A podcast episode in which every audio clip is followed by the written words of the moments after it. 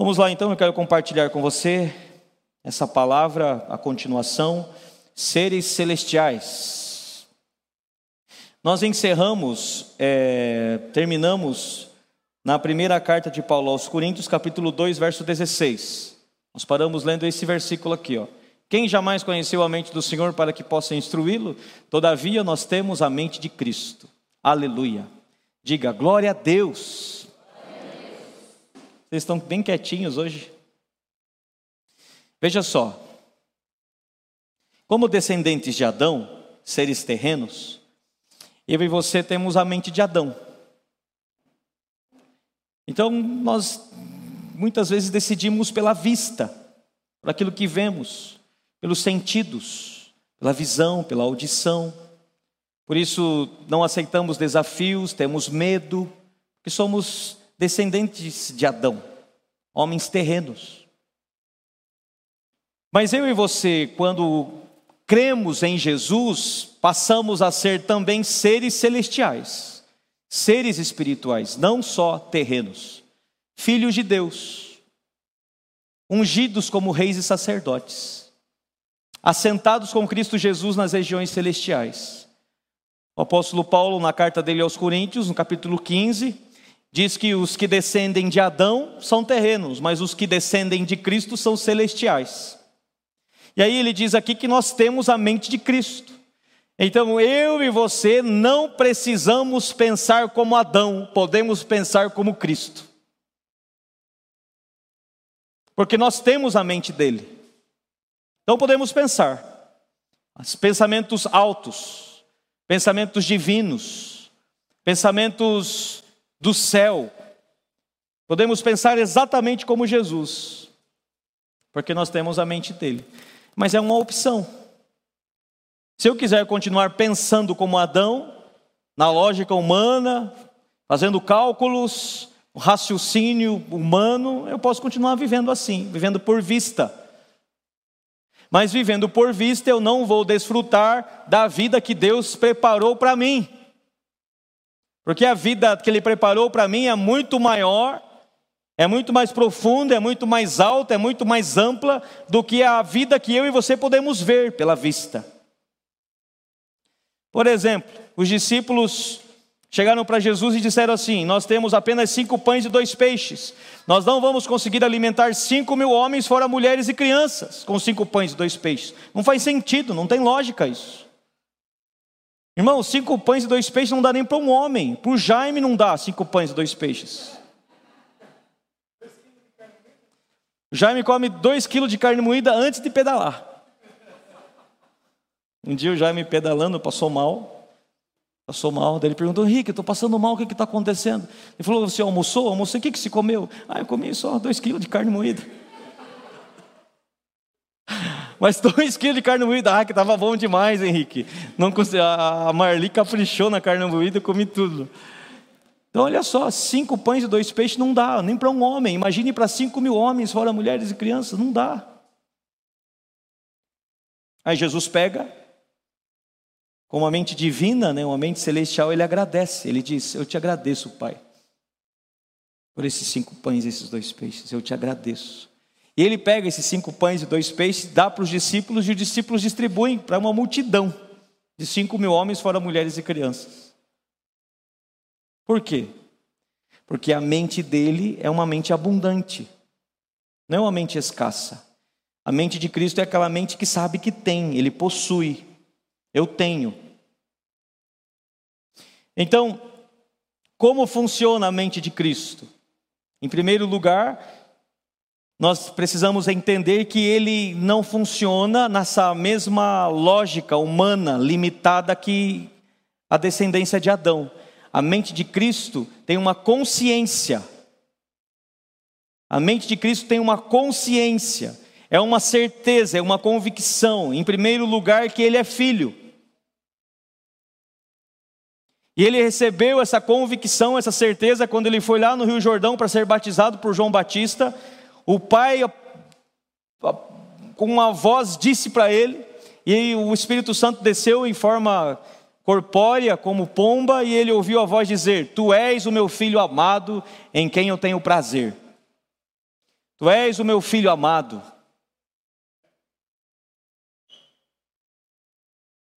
E ele agarrou isso, e essa certeza, essa consciência: eu sou filho. Ele sabia disso. E ali naquele dia foi testificado. Essa consciência de filho, ele revela para os discípulos quando ele vai ensinar a orar. Ele vai ensinar a orar. Vou ensinar vocês a orar. Daí ele começa assim: Pai. Isso para o judeu era um escândalo. O escândalo jamais chamava Deus de Pai. Por quê? Porque se ele, se o judeu chamasse Deus de Pai, ele estava dizendo que ele também era Deus. Porque se ele é, é se, eu, se Deus é o meu Pai, eu sou o filho dele. Se ele é Deus, eu também sou. Isso para o judeu era um escândalo, porque o judeu ele tinha medo da idolatria nesse período. Nesse período aqui, Israel tinha acabado com a idolatria pela raiz. Eles odiavam todo tipo de idolatria por causa da história de Israel. Eles sabiam que toda vez que eles idolatravam, eles sofriam. Então eles tinham extirpado com a idolatria. Aí chega Jesus dizendo que é filho de Deus, eles ficam com medo de atrair algum tipo de condenação, de maldição divina sobre eles, porque agora aparece alguém dizendo que é Deus. Nós não queremos isso aqui. Então, essa atitude deles não aceitarem Jesus como Deus é um ato de fidelidade deles a Deus. Mas é um ato de ignorância. É o que muitas vezes eu e você fazemos. Temos atitudes de fidelidade a Deus, que é uma ignorância. Como Paulo, Paulo perseguindo os cristãos, matando cristãos, fazendo isso como fidelidade a Deus, mas na sua ignorância. Cuidado, nem tudo que você faz para Deus, de fato está agradando a Deus. Se você não tiver conhecimento, você está fazendo com isso com base na ignorância. Quando você, por exemplo, despreza pessoas, porque elas não creem na, na mesma coisa que você, quando você se afasta das pessoas, quando você se separa, e você acaba julgando pessoas, se achando melhor do que elas, você está fazendo isso para Deus, na ignorância, achando que Deus está se agradando disso.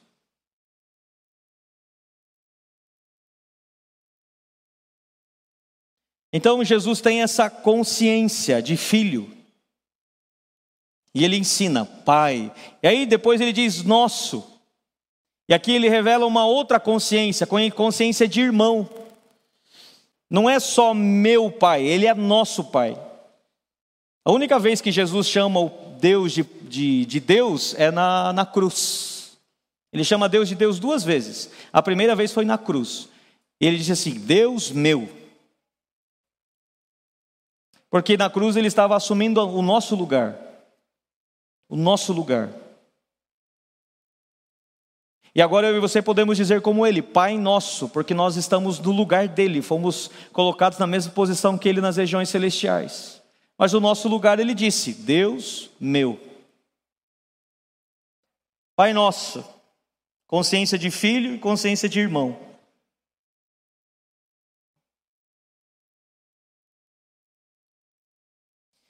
Veja o que está escrito na primeira carta de João, capítulo 5, versículo 1. Veja como eu e você podemos ter a mesma consciência dele. Todo aquele que crê que Jesus é o Cristo é nascido de Deus. Diga assim: Eu creio que Jesus é o Cristo. Se você crê que Jesus é o Cristo, se você faz essa confissão, então você é nascido de Deus. Todo aquele que ama o Pai, de igual modo, ama também o que dele é, foi gerado. Então você que é nascido de Deus, ama o seu pai e ama o seu irmão que também foi gerado dele. As duas consciências estão aqui nesse versículo: a consciência de filho e a consciência de irmão. Todo aquele que crê que Jesus é o Cristo é nascido de Deus.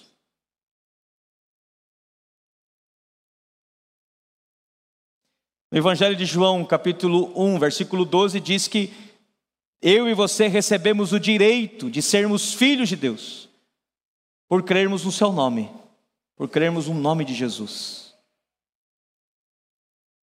Veja o que está escrito na primeira carta de João 5, versículos 4 e 5. Um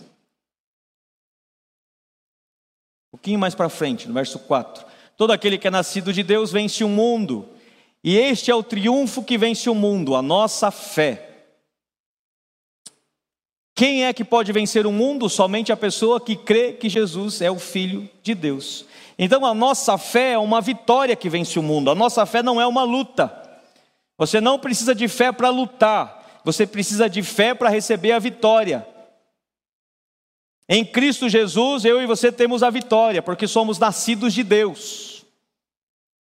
Então, nessa consciência de filho, eu vivo pela fé, eu não vivo pela vista. Eu não vivo por aquilo que vejo, pelos meus sentimentos, pelas minhas emoções, eu vivo pela fé. As emoções são contrárias, os sentimentos são negativos, mas eu continuo caminhando porque eu vivo pela fé e não pelas emoções, não pelos sentimentos. As notícias são contrárias, mas eu continuo caminhando porque eu vivo pela fé. Eu sou filho de Deus. Não é o estado da economia atual que determina o meu nível de prosperidade, porque eu sou filho de Deus e eu vivo pela fé no Filho de Deus. Não são as circunstâncias que determinam a minha situação, porque eu sou filho de Deus. Então nós vemos bem essa diferença dos descendentes de Adão para os descendentes de Cristo na história do barquinho lá de Jesus atravessando, o mar da Galileia para chegar do outro lado e expulsar o demônio do gadareno. No meio do caminho vem uma grande tempestade e os discípulos ficam desesperados. E eles começam a achar que vão morrer. Eles acordam de Jesus, dizendo: Mestre, mestre, acorde, porque nós estamos morrendo. O problema, a circunstância, a dificuldade ali naquele momento bateu na porta do coração deles, eles abriram a porta do coração e o problema entrou para dentro deles e eles ficaram desesperados, atormentados, atordoados. Mas Jesus acordou, o problema estava acontecendo, mas aquele problema não entrou dentro de Jesus, porque ele viu aquela situação de uma forma diferente. Você não pode impedir o problema de bater na porta da sua casa, mas você pode impedir ele de entrar. Você não pode impedir uma tempestade de bater dentro da sua casa, mas você pode impedir ela de entrar lá. Você fica calmo, você mantém a calma. Por quê? Porque você é filho de Deus. E Ele está aqui, Ele está comigo. Aí você abre a porta, você olha, pois não. Aí o problema diz: Ah, eu sou o problema, eu gostaria de entrar. Aí você diz assim: Não dá, Jesus está aqui dentro e você não é bem-vindo aqui. Você não vai entrar no meu coração. Por isso que Jesus olha para a tempestade, repreende a tempestade, fala com o mar e diz: Acalma-te. E o mar se acalmou. Olha só que interessante, Jesus dentro da tua casa não impede que o vento venha bater contra ela. Mas eu e você não precisamos deixar esse vento derrubar o nosso barco, virar o barco, não precisamos deixar. Porque eu e você temos a mente de Cristo, e pela fé eu e você temos a vitória sobre o mundo.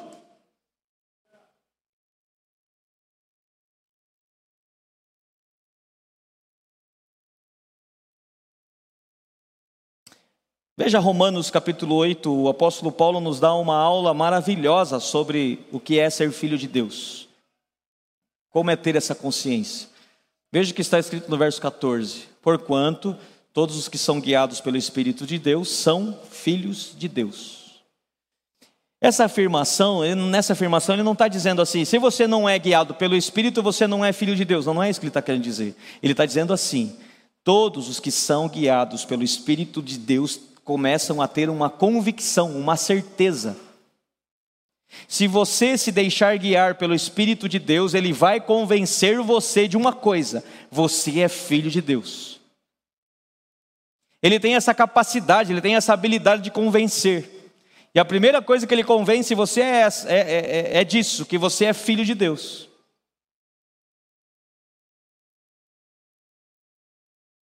Quando o pai falou com Jesus lá no Rio Jordão, o Espírito Santo estava presente. O Espírito de Deus convence você. Se você parar para ouvir a voz do Espírito, você vai ouvir ele dizer: Você é filho de Deus. E você vai ouvir, na verdade, a voz dele dizendo assim: Abba, Pai. Testificando no seu espírito que você é filho de Deus. Verso 15. Pois vós não recebestes um espírito que vos escravize para andardes uma vez mais atemorizados. Vocês não receberam esse espírito de escravidão.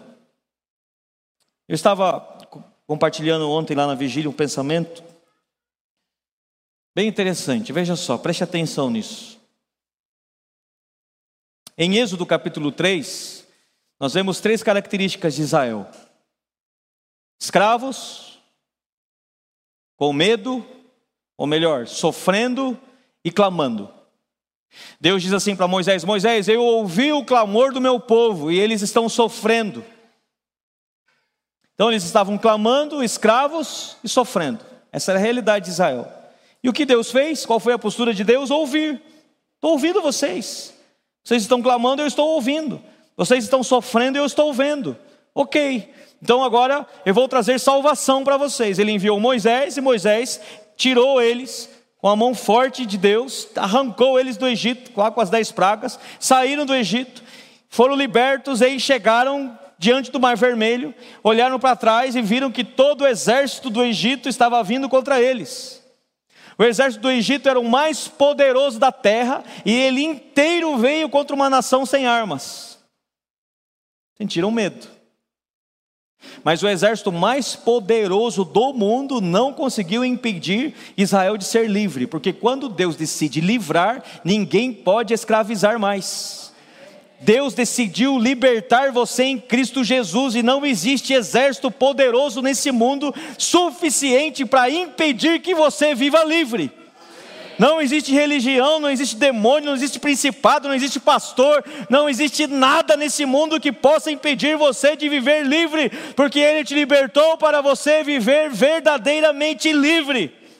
E não existe nada que possa impedir você de ser livre, a não ser que você queira. Ah, pastor, eu sou escravo do cigarro, por que você quer? Ah, pastor, eu sou escravo da bebida, por que você quer? Ah, pastor, eu sou escravo, por que você quer? No fundo, no fundo, você quer. Se você não quiser, você larga, se abandona. Porque Ele te fez livre. Você já está livre, você não está mais amarrado. Você não está mais no Egito, então você não precisa mais viver como escravo, sofrendo e clamando, porque você já foi arrancado de lá. E aí eles estão agora lá diante do Mar Vermelho e o exército vindo atrás, e eles começam a clamar naquele mesmo padrão mental de quem está escravo sofrendo, começam a clamar. Deus olha e diz assim: peraí, por que vocês estão clamando a mim se vocês não estão mais escravos? Por que vocês estão clamando a mim se agora vocês são livres? Ele diz: Moisés, diga para esse povo parar de clamar e manda eles marcharem, porque o que eu precisava fazer eu já fiz, eles já estão livres. Diga ao povo que marche. Agora que você está livre, você não precisa clamar mais porque você não está mais escravo. O Espírito de Deus diz para você: Ei, o que, que você está clamando por prosperidade? O que, que você está clamando por isso, por aquilo? Você não clame, não clame mais a mim, porque você não é escravo, você é filho. Então, marche, avance. Mas tem um mar diante de mim, abra o mar.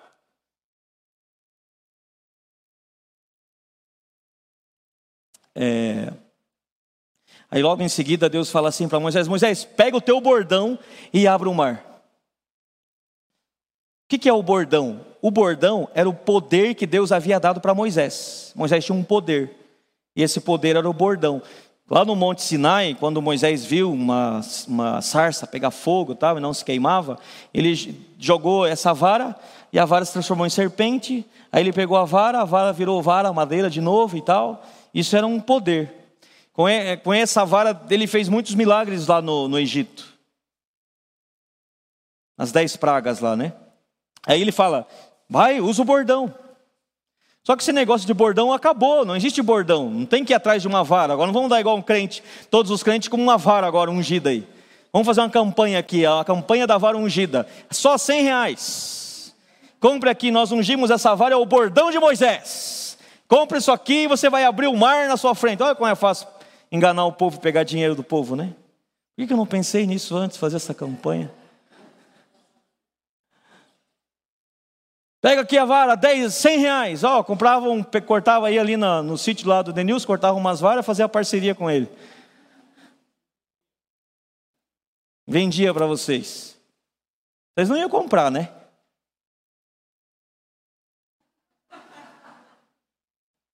A tua risada me revela que você compraria. você não ia comprar, não, né? Vocês não iam cair nessa, né? Espero que não, né? Muito bem. Porque esses tempos atrás, uma irmã da Aba de Curitiba, passando por uns problemas, umas dificuldades, entrou lá na Universal e comprou uma vovunzela lá, trombeta de Josué. Mil reais. Ela estava indo no táxi, embora caiu a ficha dela, ela falou: Meu Deus, o que, que eu fiz?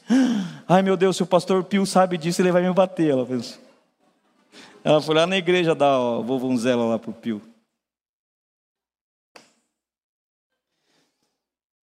É... Acabou o negócio do bordão, não tem mais esse negócio. Então não saia comprando vara por aí, bordão. Porque daí ele chega para Josué e o poder que ele dá para Josué é a pisada dele.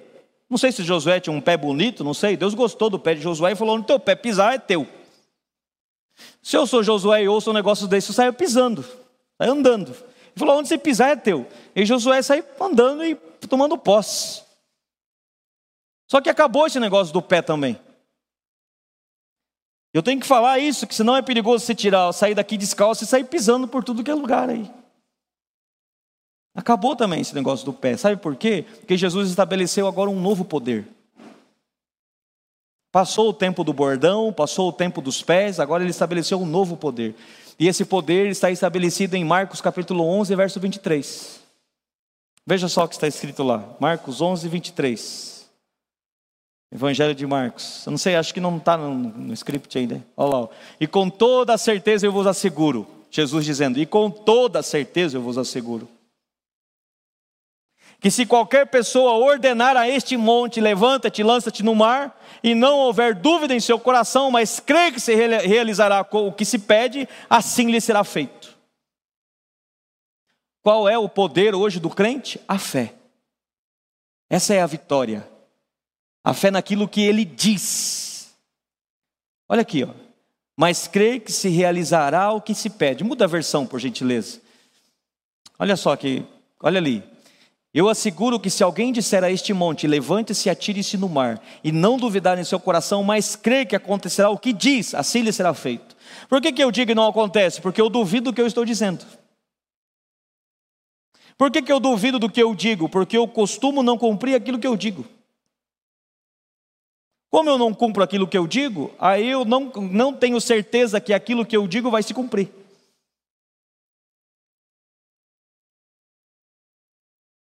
Então nossa palavra se torna muito fraca, nós precisamos valorizar mais a nossa boca, a nossa palavra.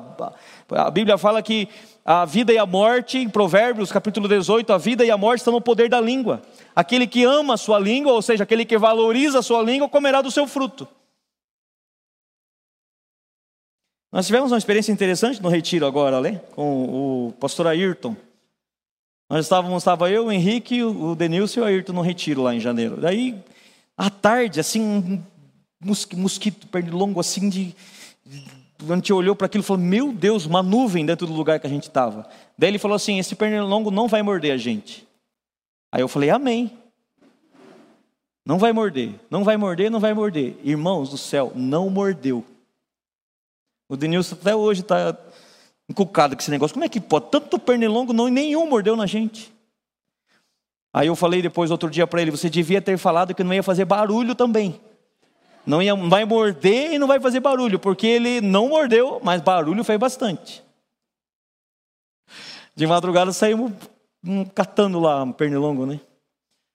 Mas não mordeu. Palavra, poder da palavra. Aí ele disse assim: Olha, a gente fica falando dessas coisas, mas para as coisas simples a nossa vida tem que funcionar. A gente tem que fazer funcionar essas coisas nas coisas simples do dia a dia. Falei, amém, pastor, é isso aí. Glória a Deus. Aí, depois nós estávamos conversando eu disse assim, numa conversa, eu vou começar a construir esse ano. Aí ele disse assim, amém, faça isso. Porque quando você começar a construir, o recurso virá. E você vai ver recurso vindo de todo lado para você poder construir. Eu disse amém. Eu disse, Senhor, se funcionou com o pernilongo, vai funcionar com isso agora.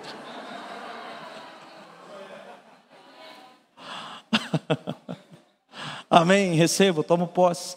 Levante-se, atire-se no mar e não duvidar em seu coração. Irmão, se eu souber que alguém mandou uma mensagem para o pastor Ayrton pedindo para ele liberar uma palavra sobre você,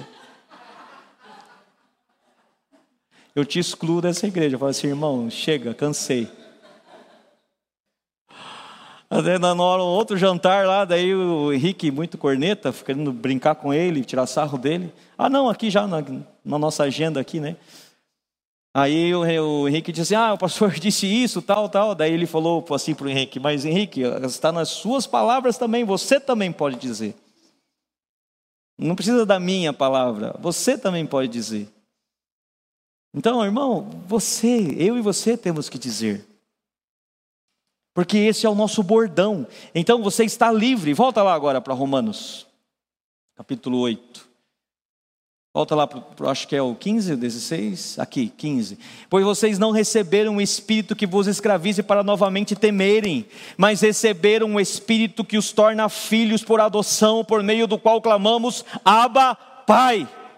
Então, o escravo, quem tem a mentalidade de escravo e está sofrendo, ele fica clamando para Deus tirar ele do sofrimento. Mas se você tem a mentalidade, se você descobre e sabe que você está livre em Cristo Jesus, que você foi liberto das trevas, você foi transportado para o reino do Filho do seu amor, agora que você sabe disso, você usa o poder que você tem para abrir o mar que está na sua frente.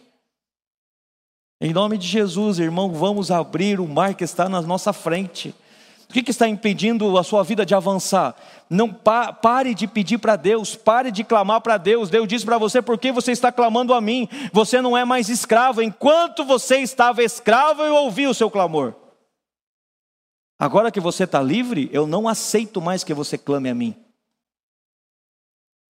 Agora que você está livre, marche. Agora que você está livre, avance. Agora que você está livre, faça acontecer. Espírito que os torna filhos por adoção, por meio do qual clamamos, Abba, Pai, Abba, Pai. Você consegue imaginar? O Espírito Santo está dentro de você o tempo todo dizendo, Abba, Pai, Abba, Pai. O que é Abba? É paizinho querido, paizinho amado, uma, uma um, sabe, uma forma carinhosa de se dirigir ao Pai. Paizinho, o Espírito Santo está dentro de você dizendo: Abba, Pai, Abba, Pai. Esse é o nosso clamor agora. Não é mais um clamor por sofrimento, mas é um clamor de, clamor de filhos, dizendo: Abba, Pai. Verso 16. O próprio Espírito testemunha ao nosso espírito que somos filhos de Deus. Aqui. O Espírito Santo, ele fala com você, ele diz a você: você é filho de Deus. Por isso que ao caminhar com Ele, você descobre que você é filho de Deus. Ele está aqui para revelar isso para você, verso 17. Se somos filhos, somos também herdeiros. Herdeiros de Deus e co-herdeiros com Cristo. E se de fato participamos dos seus sofrimentos, para que também participemos da sua glória. O que é participar dos seus sofrimentos? É receber o sofrimento de Cristo como presente. Participar do sofrimento é quando alguém faz uma, prepara algo para você e você vai lá participar. Preparamos o culto e você veio participar. Alguém prepara uma festa e você vai participar. Preparamos a vigília e você foi participar. Ser participante é desfrutar daquilo que foi feito. Então, ser participante do sofrimento não é sofrer, é receber o sofrimento de Cristo como um presente.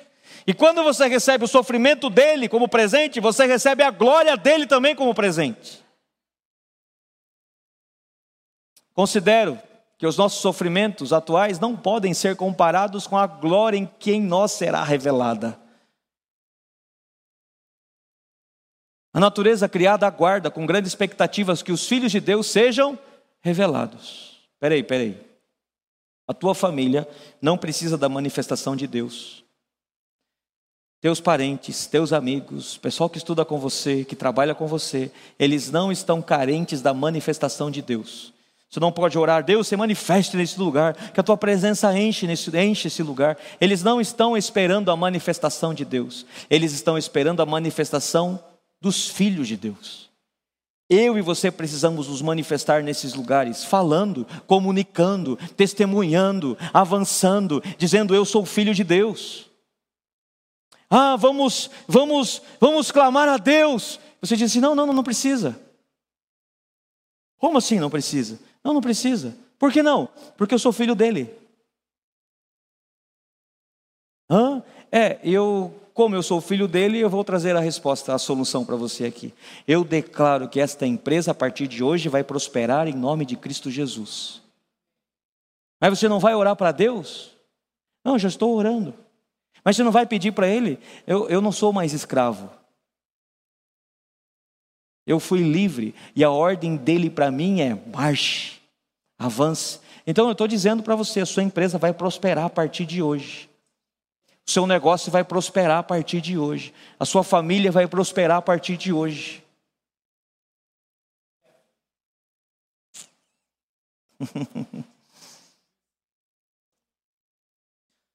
A natureza criada, criada, criada aguarda com grande expectativa que os filhos de Deus sejam revelados revelados com glória. Veja, em nome de Jesus, nós não vamos ficar mais escondidos dentro da nossa humanidade almática, humana, limitada, não vamos ficar mais escondidos dentro das nossas emoções, das nossas mágoas, da nossa falta de perdão, da nossa mesquinharia, da nossa infantilidade, não vamos mais ficar escondidos dentro da nossa alma, porque o nosso espírito, eu libero essa palavra sobre você, o teu espírito vai crescer, o teu, teu, teu espírito vai se fortalecer, vai se expandir, e você, em nome de Cristo Jesus, eu e você vamos desfrutar dessa vida gloriosa que está preparada para nós e vamos nos manifestar como filhos de Deus, porque o Espírito de Deus que habita em nós vai nos fazer crescer espiritualmente e vamos viver essa vida em nome de Cristo Jesus. Não vamos viver mais escondidos em trevas, vamos nos manifestar, vamos nos revelar como filhos de Deus. Então, o que a criação está esperando não é descobrir que você é crente. Ó, oh, pessoal, não vai chegar segunda-feira, eu quero confessar uma coisa para vocês. Vocês não sabem, faz cinco anos que a gente trabalha junto, mas ó, sou crente. Não é isso. Eles não querem saber se você é crente, se vai na igreja, se não é. Eles estão querendo ver o Espírito de Deus agindo na sua vida e através da sua vida. O meu irmão, ele, ele contou uma vez, meu irmão mais velho, ele estava meio desviadão assim, estava curtindo a vida no mundão e tal. E aí, de repente, um amigo dele sumiu, desapareceu da bagunça ali. Aí um dia ele encontrou esse amigo dele na rua. Ele falou: oh, rapaz, sumiu? O que aconteceu com você? Tudo bem? Tá, rapaz. Não sabe o que aconteceu comigo. Ele: O que foi? Virei crente, rapaz. Virei crente, por isso que eu parei de, de sair na bagunça. É que bom, né? Graças a Deus. Mas o mundo está precisando de uma notícia mais profunda do que essa. É mais do que virar crente, é viver como filho de Deus na terra, desfrutando. Né? Ah, ontem a, a Larissa estava lá no, no, condomínio e ouvindo um, um livro ali e tal, de repente ela viu a minha filha com uma amiguinha dela, ouviu elas é, falando mal de uma amiguinha na escola, fofocando, as duas, falando mal de uma amiguinha da escola. Daí a, a Larissa falou: oh, para de falar mal da vida dos outros aí e vão falar de coisa boa, vão curtir a piscina aí, para de fofocar. E colocou de novo. Daí a menina falou assim: tua mãe não gosta que a gente fale mal dos outros? Daí ela falou assim: não, minha mãe não. Nossa, minha mãe ama. Ela. A minha mãe fala mal de, de, de das pessoas para mim. Eu falo mal das pessoas com ela. E aí depois ela vira as costas para mim e sai cantando ainda. Nossa Senhora, me dê a mão. Minha mãe, minha mãe nem está aí, fala mal dos outros e sai cantando. O que, que é isso? O que, que é isso? Quem é filho de Deus não perde tempo falando mal da vida dos outros. Não perde esse tempo. Filho, é outra mentalidade, é outro jeito de viver a vida. É outro jeito de viver a vida. Você acha que o Espírito Santo gosta assim desse? Começa a falar mal dos outros, o Espírito Santo fica ali com você. Nossa, que legal, conta. E aí, como é que é? É baba assim, né? O Espírito Santo não está nem aí para isso. O Espírito Santo é gentil demais para isso. E o Espírito Santo quer revelar você como filho. Verso 20. Pois ela foi submetida à inutilidade, não pela sua própria escolha, mas por causa da vontade daquele que a sujeitou na esperança. Então a natureza está inútil. Ela foi submetida à inutilidade. Se preste atenção, preste atenção. A natureza não é linda? Não é uma coisa maravilhosa? A paz do céu. Eu, nós lá em casa gostamos demais assim. Né? O Rico até pega no meu pé e fala: Cara, você parece meio tonto. Você olha um negócio e fica parado olhando assim. Eu falei: Parece a Vitória. A Vitória que é assim, meio tonta, ele fala. Ele que falou, ele que fala. Fica olhando uma paisagem. Falei, cara, olha aí, mas é lindo demais, olha isso, como é, como é lindo. Se eu sou tonto, a minha esposa é três vezes, uma dez vezes mais, porque é outra que fica lá admirando o paisagem, é demais. Só que você não faz ideia do que vai acontecer ainda com a natureza, porque ela ainda é, não está terminada, ela não está acabada. A obra ainda na obra na natureza não foi completada por causa do pecado. Se você acha a natureza bonita, você vai ver quando, como ela vai ficar quando Jesus voltar. Coisa mais linda. Olha aqui, ó. Pois ela foi submetida à inutilidade, não por sua própria escolha, mas por causa da vontade daquele que a sujeitou, na esperança. Verso 21. Pois que a própria natureza criada será libertada da escravidão, da decadência em que se encontra. Então a natureza ela está em decadência. A natureza está em decadência. Está, ela é corrompida, mas quando Jesus voltar, tudo isso vai mudar. Recebendo a gloriosa liberdade dos filhos de Deus. 22. Sabemos que toda a natureza criada geme até agora com dores de parto, como em dores de parto. E não só isso, mas nós mesmos que temos os primeiros frutos do Espírito gememos interiormente, esperando ansiosamente nossa adoção como filhos, a redenção do nosso corpo. A última coisa que falta para ser redimido, o nosso corpo. Teu espírito está pronto, a sua alma foi regenerada, agora falta só o seu corpo. Por enquanto, agora, o seu corpo está sendo vivificado. É que está escrito aqui em Romanos capítulo 8, lá nos primeiros versículos. Agora o seu corpo é vivificado, ele recebe saúde, Faça essa oração sempre que você lembrar. Diga assim: em nome de Jesus, eu declaro que o meu corpo está sendo vivificado pelo Espírito de Deus.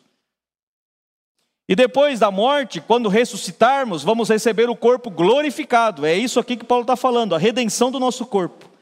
E aí, quando você vai atravessar a parede, você vai voar, você vai viver como Jesus quando ele ressuscitou dentre os mortos, se transladar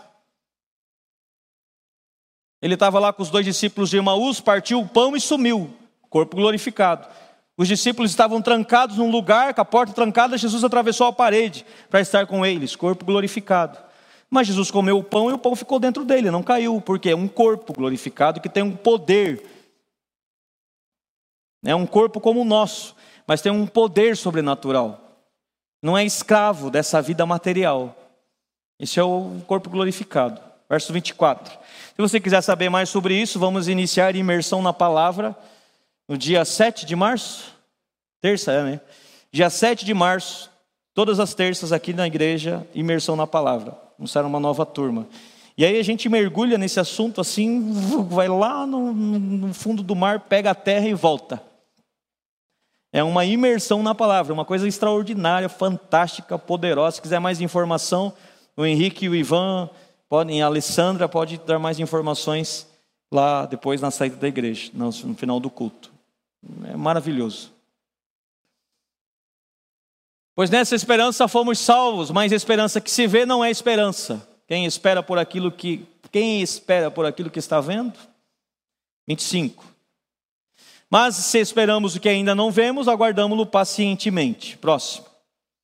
Da mesma forma, o Espírito nos ajuda em nossa fraqueza, pois não sabemos como orar, pois o próprio Espírito intercede por nós com gemidos inexprimíveis. 20, 27. E aquele que sonda os corações conhece a intenção do Espírito, porque o Espírito intercede pelos santos de acordo com a vontade de Deus. Sabemos que Deus age em todas as coisas para o bem daqueles que amam, que o amam, dos que foram chamados de acordo com o seu propósito. Pois aqueles que de antemão conheceu, também os predestinou para serem conformes à imagem do seu filho. Diga isso, eu fui predestinado para ser conforme à imagem de Cristo. Diga de novo, eu fui predestinado para ser conforme à imagem de Cristo, a fim de que ele seja o primogênito entre muitos irmãos. Então Jesus é o nosso irmão mais velho, é o primogênito da família. Jesus é o teu irmão mais velho. E é por isso que ele agora revela essa consciência de irmão, ele tem a consciência de filho e a consciência de irmão. Ele diz: Pai nosso. Veja o Evangelho de João 20, 17. Jesus disse: Não me segure, pois ainda não voltei para o Pai. Vá, porém, a meus irmãos e diga-lhes. Primeira vez que Jesus chama os discípulos de irmãos. Ele tinha chamado eles de discípulos, tinha chamado eles de servos, tinha chamado eles de amigos, e agora ele chama de irmãos. Por quê? Porque agora o Espírito de Deus podia habitar dentro deles.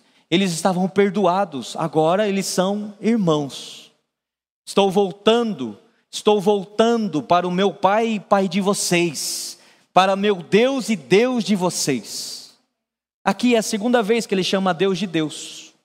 A primeira vez foi na cruz. Deus meu, Deus meu, por que me desamparaste? E agora ele chama de novo de Deus de Deus, meu Deus e Deus de vocês. Por quê? Que antes era só pai, porque ele também era Deus. E estava com Deus no princípio. Um Deus não tem outro Deus. Mas ele se fez homem. Ele se fez carne e habitou entre nós. E ele se fez, se fez semelhante a nós para nos fazer semelhantes a Ele. Então, como Ele nos fez semelhantes a Ele, eu e você agora também temos Deus como Pai. Mas como Ele se fez semelhantes a nós, agora Ele também tem Deus como Deus. É mais ou menos assim: um casal que já tem filhos. Eu usei o exemplo aqui de manhã do Benito e da Ana com o Gustavo e com a Cibele. O Benito tem um filho que se chama Gustavo. E a Ana tem uma filha, duas filhas, mas uma que se chama Cibele. Então a Ana se casou com o Benito. E a Ana agora tem a Cibele como filha e o Gustavo como filho. E o Benito tem a, o Gustavo como filho e a Cibele como filho. É um, se tornou uma coisa só.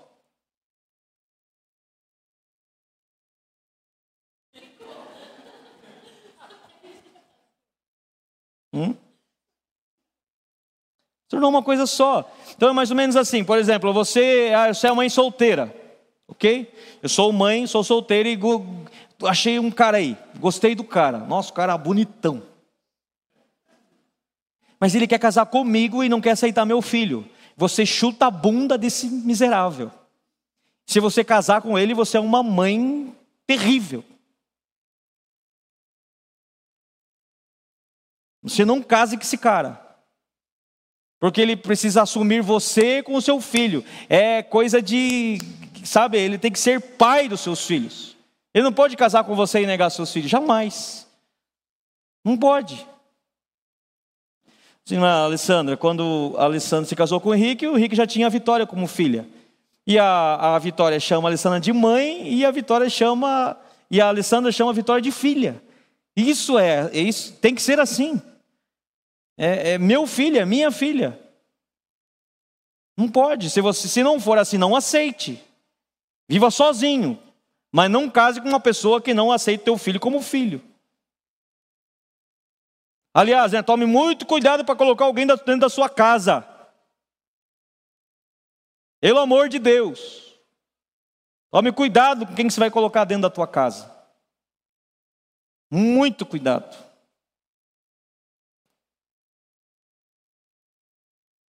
É isso aí, ó. Então, agora que eu dei a vocês o direito de serem filhos, eu, como me coloquei no lugar de vocês, agora também ele se tornou meu Deus. Após a queda de Adão, já estou encerrando. Eu, olha só, a mensagem da semana passada, estou pregando pela Vou ter que pregar três vezes, porque da semana passada eu não vou conseguir concluir de novo. Olha só, após a queda de Adão, a primeira consequência do pecado no mundo foi o homicídio. Qual foi o primeiro pecado cometido, evidente na Bíblia, assim, depois da queda de Adão? O homicídio. Caim matou Abel. Não é? Por quê? Porque o pecado tirou essa, essa visão de irmão. Olha só que coisa diabólica. Olha só. Para Caim, o culto se tornou mais importante do que o seu irmão.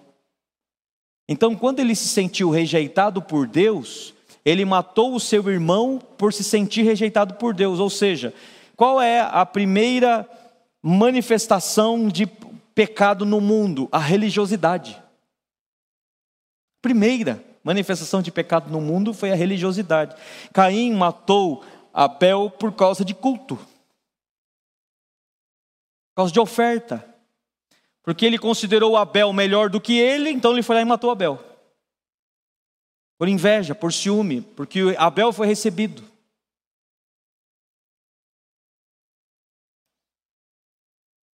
A ambição de Caim em agradar a Deus foi superior ao seu, ao seu amor pelo seu irmão. Cuidado com isso. A sua ambição em agradar a Deus não pode ser superior ao seu amor pelo seu irmão. Por quê? Porque você não pode dizer que ama a Deus que não vê, se você não ama seu irmão que você vê. Então, para Deus, você fazer uma devoção de culto a Ele, sem amar o seu irmão, é hipocrisia. Hipocrisia. Porque Deus espera mais o seu amor pelo seu irmão do que o seu culto a Ele. O que agradaria mais a Deus? O culto de Caim, o culto de Abel a ele, ou o amor de Caim pelo seu irmão Abel? Seu cuidado, proteção. Aí Deus pergunta assim: Caim, onde está o seu irmão? Ele faz assim: Não sei. Tenho por acaso eu responsabilidade sobre o meu irmão? Então nós perdemos essa consciência de irmão, de responsabilidade pelo outro. Eu e Larissa estamos lendo um livro Nesse livro conta uma experiência, é uma, uma, um acontecimento interessante. Em 1970 aconteceu esse, aquele assassinato nos Estados Unidos, que ninguém se importou com a mulher lá. Em 1974, uma mulher foi assassinada nos Estados Unidos, ela levou 30 minutos para ser assassinada no meio das ruas.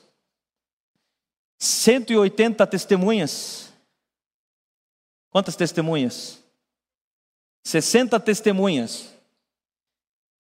70 pessoas presenciaram o acontecido. Ele atacou a mulher três vezes. Na terceira vez ele conseguiu matar. E 60 pessoas assistiram e não fizeram nada.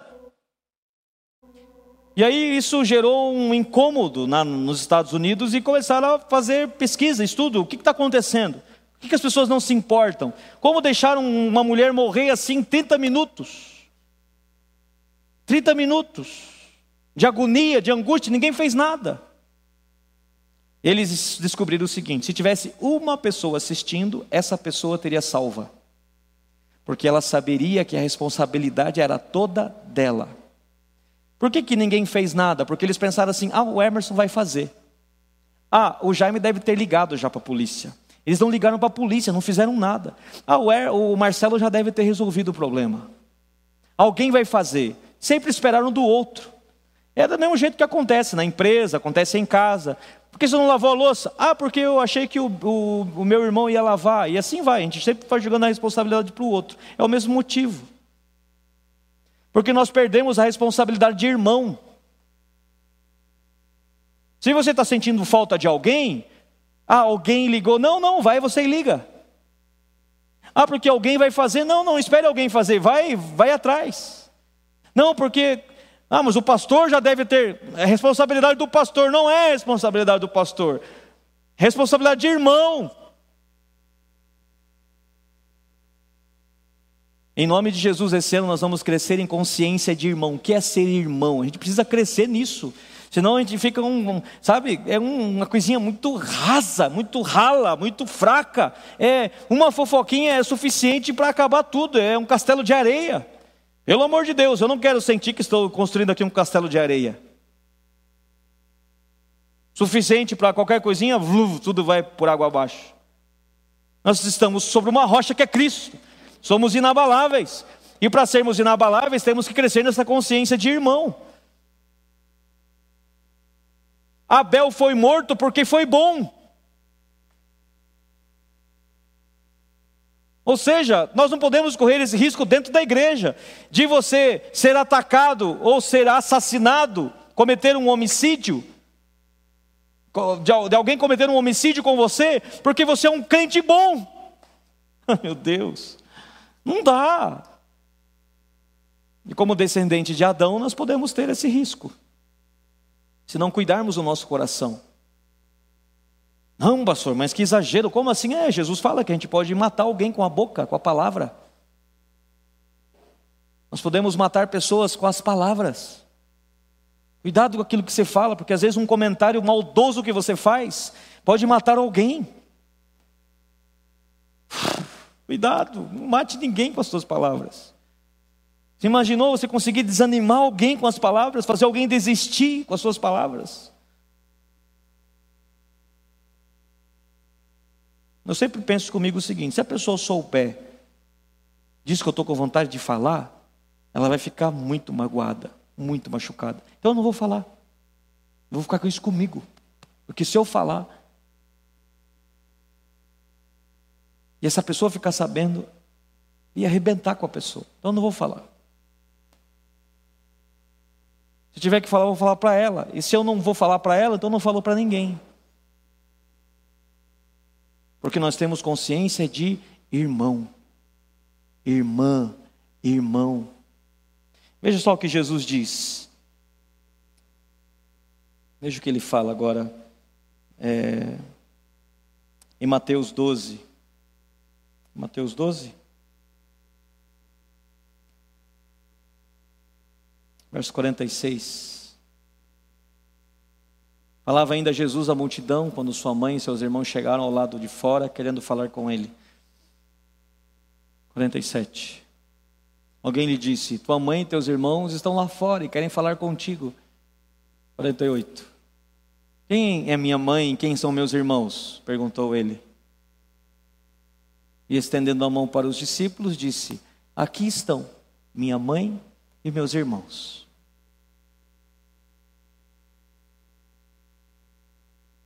Verso 50. Pois quem faz a vontade do meu Pai, que está nos céus, este é meu irmão, minha mãe e minha mãe. Qual é a vontade de Deus? Ele se refere aqui a crer nele.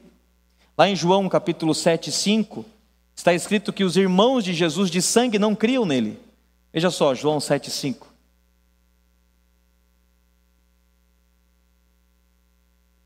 Põe lá pois nem os seus irmãos criam nele. Os irmãos de Jesus não criam nele. Então Jesus não considerava eles irmãos, porque não criam nele. Mas aqueles que estavam ouvindo a Jesus eram irmãos. Então eu preciso considerar você meu irmão, porque você crê em Jesus. E você cumpre a vontade do teu Pai, crendo em Jesus. Então eu tenho responsabilidade sobre você. Coloque em pé. E Jesus, ele, ele, ele faz esse convite, sabe? Jesus, ele faz esse convite. Quando ele diz assim, contando a parábola do filho pródigo, ele conta que o pai fez uma festa para o filho que voltou para casa, música, cordeiro, é o bezerro cevado, e festa e dança. E ele sente falta de uma pessoa, ele sente falta do filho mais velho. E ele vai atrás, cadê o filho mais velho? Ele vai lá ter uma conversa com o filho mais velho. Ele deixa a festa para ir atrás do filho mais velho. Sabe por quê? Porque para o pai, uma festa só com você não é suficiente, o teu irmão tem que estar tá junto. Festa só com você para ele não é suficiente. Cadê teu irmão? Ele vai lá, conversa com, com o irmão e para convencer o irmão a voltar para dentro da festa. Para o pai não é suficiente uma festa só com você. Ele quer celebrar com você e com o seu irmão. Então a pergunta que Deus faz para mim e para você hoje é a mesma pergunta que ele fez para Caim: Onde está o seu irmão? Onde está o seu irmão? Aquela pessoa que se desviou no meio do caminho, que se perdeu, que se afastou, por algum motivo e outro. Onde está essa pessoa? Nós temos responsabilidade sobre ela. Eu sou filho de Deus e sou irmão. Eu tenho irmãos. Essa é, é a consciência dos seres celestiais. Eles não vivem para si mesmos, eles não vivem para si próprios, para realizar seus sonhos e construir e serem bem-sucedidos na terra. Como eu disse aqui semana passada, a vida abundante não é uma vida que vive bem. Vida abundante é uma vida que serve os outros. Não é uma vida que vive bem. Mas é aquela que serve, é aquela que transborda, é aquela que compartilha, é aquela que doa. Feche seus olhos e faça uma oração aí. Coloque seu coração diante de Deus e diga: Senhor, eu tenho a mente de Cristo. Eu quero pensar assim. Eu quero pensar como filho e como irmão. Eu não quero pensar como escravo. Não quero pensar como dono. Não quero pensar em, em mim mesmo. Eu quero pensar como filho e como irmão. Porque eu tenho uma responsabilidade. Não quero pensar só nos meus sonhos, eu quero pensar que, como filho, eu sou abençoado e, como irmão, eu tenho uma responsabilidade. Espírito Santo, toca-nos. Espírito Santo, abre a nossa mente, transforma o nosso coração, a nossa maneira de pensar, pela palavra, que sejamos de fato renovados e transformados. Tira-nos dessa bolha egoísta, de pensarmos apenas os nossos próprios objetivos. Tira-nos, Senhor, tira-nos, tira-nos, arranca, arranca-nos dessa situação, para vivermos uma vida abundante de fato, uma vida que se importa, uma vida que tem responsabilidade para entrar na festa e celebrar com o irmão que voltou para casa. A vida que tem responsabilidade para ir cultuar com o irmão e não se ofender com o culto dele.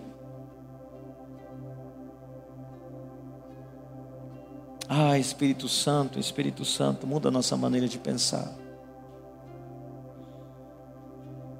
E leva-nos, Espírito Santo.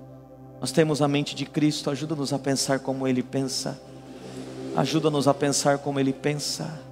Espírito Santo, nós queremos pensar como Ele pensa. Nós queremos pensar na fé como vitoriosos, já recebemos a vitória pela fé. Em nome de Cristo Jesus, Espírito Santo, nos ajuda nas nossas fraquezas, que intercede por nós com gemidos inexprimíveis. Intercede por nós, Espírito Santo, com gemidos inexprimíveis, para vivermos de fato aquilo que o nosso Pai deseja. Pai, eu estou sentindo que é como se o Pai estivesse nos convidando para a festa. Estou sentindo como se o Pai estivesse dizendo: cadê o seu irmão? Onde está o seu irmão? Tem um que está na festa celebrando e você não está lá com ele, e tem um outro que desapareceu, sumiu e você não sabe onde ele está. Onde estão os seus irmãos? Pare de pensar só em você. Metanoia, metanoia, mudança de mente, mudança de mente, mudança de mente.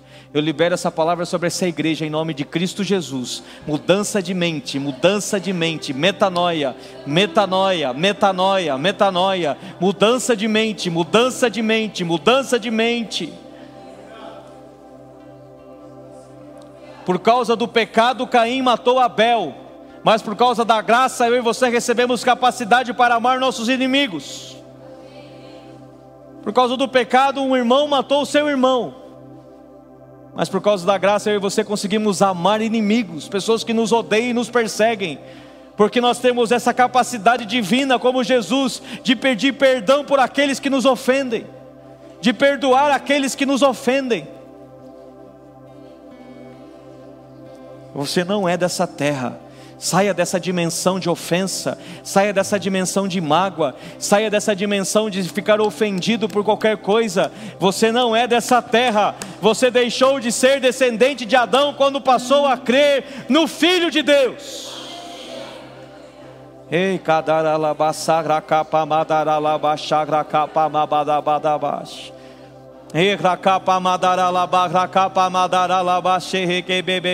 Ei. O filho tem certeza que o pai cuida dele. Por isso ele pode ter tempo para cuidar de outros. Erga seus olhos, erga seus olhos, erga seus olhos. Tire os seus olhos do umbigo. Tire os seus olhos dos seus pés. Agora não é mais aonde você pisa, mas é aonde para onde você direciona as suas palavras. Quero que você comece a orar agora pelas pessoas. Comece a orar. Comece a orar pelo seu pai que ainda não é crente, sua mãe, seu marido, sua esposa, seus filhos, seus irmãos, para aquelas pessoas que você sabe que estão fracas na fé, que estão desanimadas. Coloque essas pessoas diante de Deus, cite o nome delas diante de Deus agora. Profetize sobre elas, libere uma palavra de bênção, de salvação, de cura, de graça. Abençoe. Aquela pessoa que você sabe que está doente, está enferma, ele é seu irmão, é sua irmã. Coloque o nome dela agora diante de Deus e você vai estar respondendo: Deus, eu sei onde essa pessoa está, eu sei o que está acontecendo com ela. Coloque diante de Deus, nós somos seres celestiais, não somos dessa terra. Ei, aleluia, aleluia. Coloque essa pessoa diante de Deus, coloque essa pessoa diante de Deus, ore.